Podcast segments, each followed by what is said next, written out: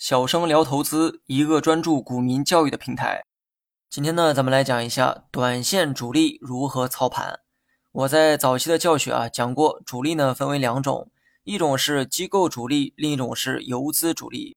而我今天要讲的主力啊，指的是游资主力哈。游资的操作风格呢是短线，比较符合我们目前学的技术分析篇内容。机构主力一般是以长线投资为主，更适合我们今后要学的基本面分析。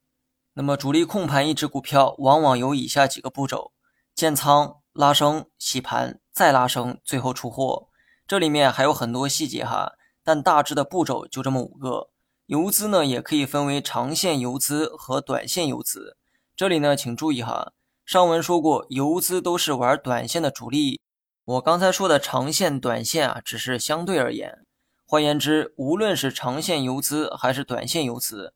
玩的其实呢都是短线，只不过这里面还能细分出长短而已。长线游资的控盘时长可能长达数个月，而短线游资呢可能只有几天到几周时间。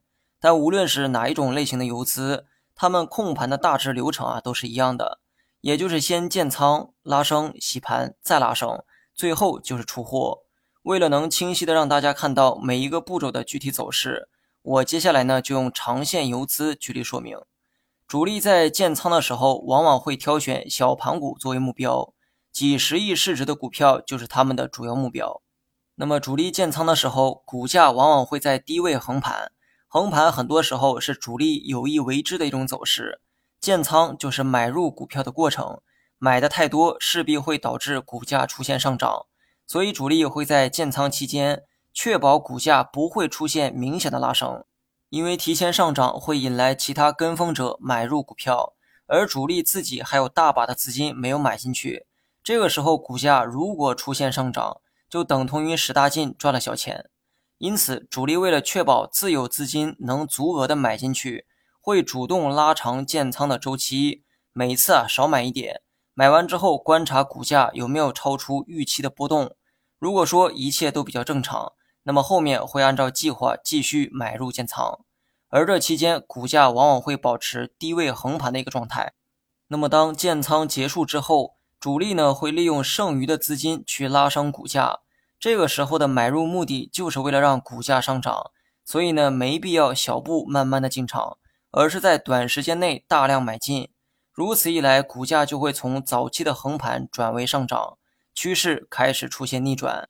那么这个时候，主力呢也不怕跟风盘哈，相反，主力巴不得跟风盘越多越好，因为跟风买入的人越多，股价拉升的幅度啊也会越大，主力甚至省去了自己砸钱拉股价的成本，何乐而不为呢？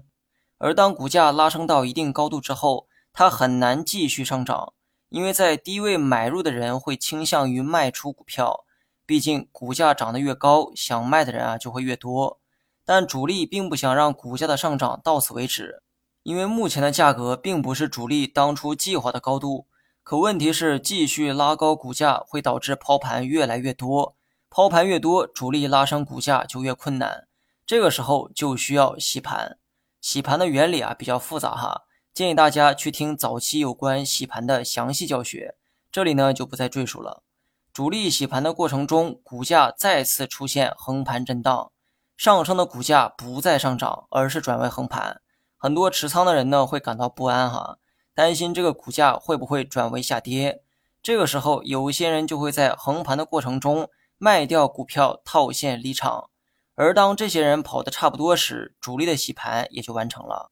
那么洗盘之后的流程就是继续拉高股价，这个时候股价拉升起来就会容易许多。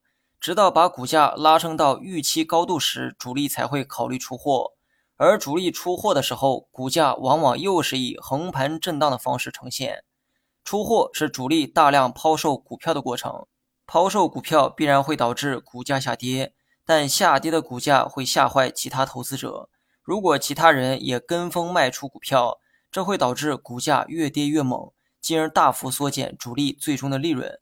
所以，主力出货时也会采用小步长跑的方式出货，目的是为了避免让股价突然暴跌。以上是主力控盘的大致流程，了解这些呢，有助于你跟踪主力的操盘思路，进而实现短线获利的目标。你学会了吗？